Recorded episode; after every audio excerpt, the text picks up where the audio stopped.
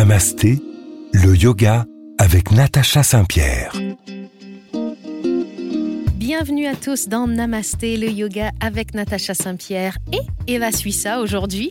Sur RZN Radio, on va parler pranayama, la respiration. Cette respiration qui nous semble tellement automatique, tellement innée, que vous serez sûrement surpris d'apprendre que 80% de la population respire mal. Alors comment on peut mal respirer alors que ça nous semble inné? Peut-on réapprendre à respirer et surtout pourquoi on devrait le faire? Alors on reprend notre respiration, on revient dans un instant vous insuffler un nouveau souffle de vie. À tout de suite sur RZN Radio. Namasté, le yoga avec Natacha Saint-Pierre. Bonjour Eva. Bonjour Natacha. On en a parlé la semaine dernière avec notre invité Didier. On parlait du prana, du pranayama, de la respiration. Alors, tu es chanteuse. Mhm. Dans le chant, on apprend à respirer, c'est primordial. Oui, c'est vrai. Mais est-ce que justement, nous, on apprend un truc, une respiration bien spécifique? Est-ce que ça a un rapport aussi avec celui de tous les jours? Alors, la respiration des chanteuses est la bonne respiration. Mmh. C'est une respiration en trois temps qu'on apprend aussi dans les cours de yoga où on va commencer par gonfler l'abdomen, puis ensuite on va gonfler la cage thoracique et ensuite les côtes, on va Oui, tout surélever et là on va avoir une respiration complète. Malheureusement, est-ce que tu savais que 80% de la population est en respiration de survie? Ben non. Et ça, tu vas le voir tout au long de cette émission, on va en parler, ça a énormément d'impact sur nous-mêmes, voire ju- jusqu'à nos rides, Eva. Mais non. Jusqu'à nos rides peuvent être influencées par notre respiration. Alors, si on veut être vraiment euh, très carré, euh, dans la sphère du yoga, on parle de pranayama.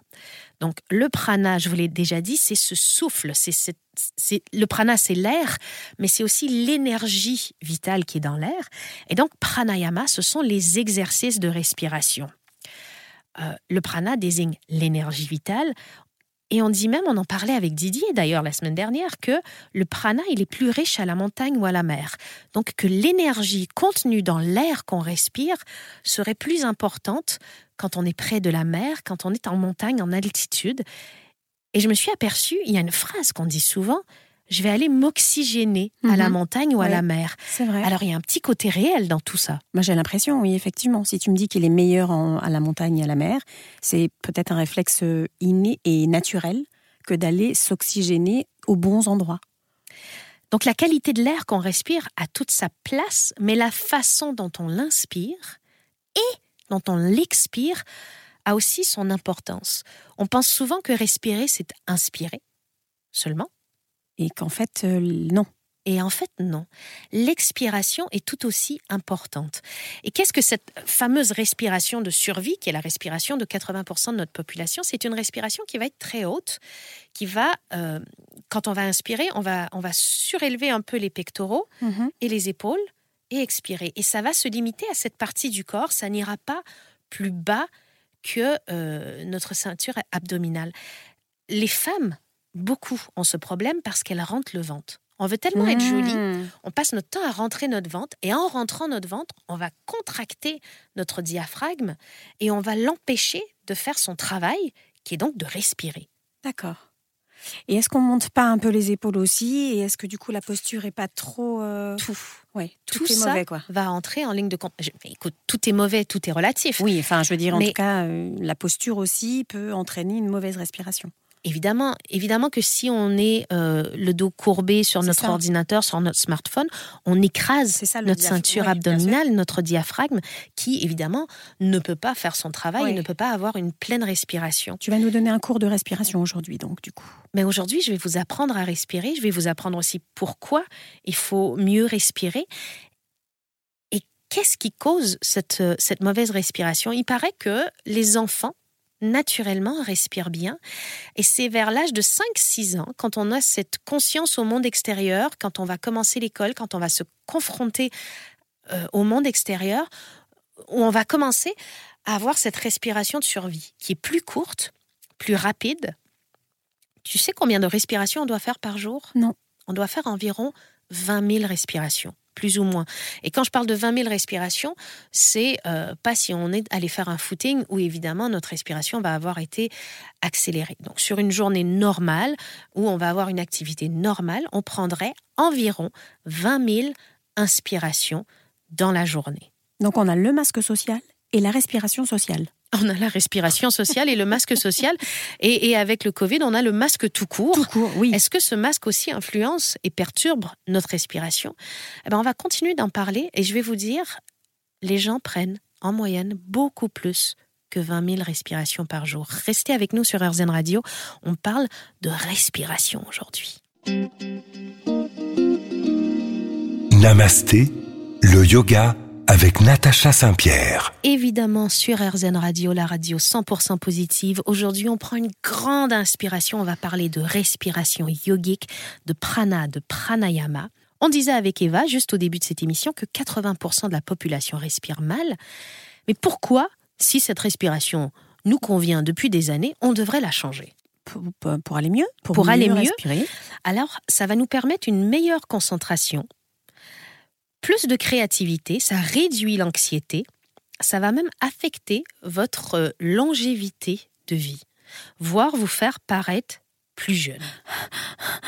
Non, calmez-vous, Eva. J'ai pas dit respirer plus, j'ai dit ah, respirer mieux. Ah, ah, oui, dem, non, parce que je pense à la longévité et faire plus jeune. Mais non. Alors, il faut respirer mieux. On a cette respiration de survie qui est en surface et qui est très loin de la respiration profonde. Et les gens s'intéressent de plus en plus à la respiration, entre autres Serena Williams, Bill Clinton ou encore Leonardo DiCaprio attribuent leur capacité à surmonter des défis du quotidien, voire des défis sportifs, grâce à leur coach en respiration.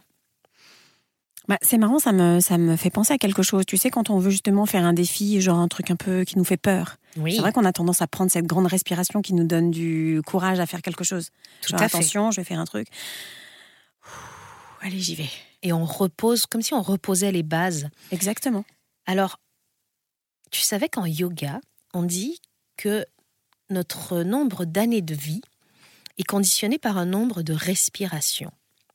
En fait, on nous dit que tu nais avec un nombre de, respirations qui t'est attribué. Et que bah, si tu respires doucement, profondément, correctement toute ta vie, bah, tu vas vivre très longtemps.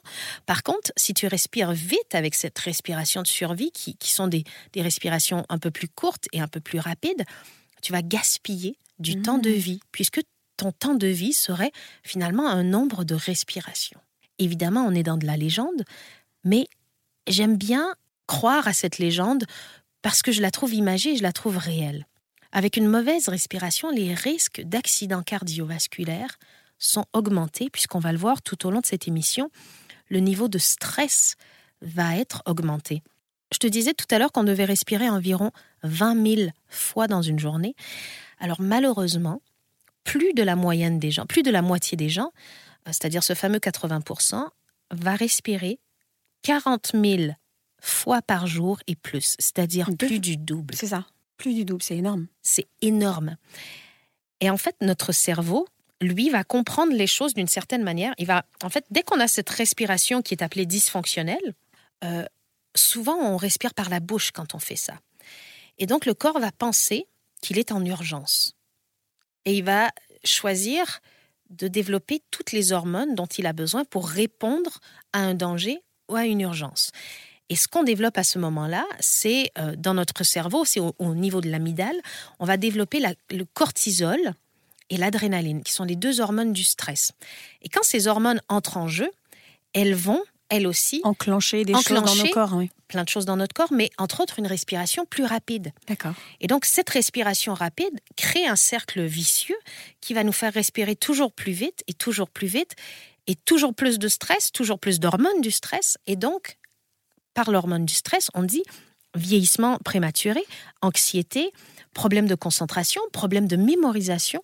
Donc bien respirer est hyper important. Bah, c'est-à-dire qu'effectivement, au moment des stress, par exemple, que ça peut être de la peur ou de l'anxiété, du coup, à ce moment-là, il faudrait arriver à maîtriser correctement sa respiration pour arriver à poser justement ce stress euh, un peu ailleurs et l'apaiser de manière à faire moins de mal à son corps. Tout à fait. Il y a une étude qui a été faite où euh, des chercheurs ont compris que euh, la première chose qui va changer dans notre corps quand on a un stimuli psychologique, Mhm. c'est notre respiration. Par exemple, quand on a peur, on a une, respiration très rapide et très courte, parce qu'on ne veut pas faire de bruit, parce que C'est ça. on a peur. Euh, quand on est en colère, on a une respiration aussi euh, superficielle. Et les chercheurs, une fois qu'ils ont démontré euh, que c'était récurrent et que c'était réel, que c'était pas que certaines personnes qui, allaient avoir une modification de la respiration, se sont aperçus que on pouvait faire le contraire, c'est-à-dire modifier notre état psychologique en modifiant notre respiration. Et si vous voulez en savoir un peu plus, eh ben restez avec nous. Ça se passe sur RZN Radio. On parle prana, pranayama aujourd'hui.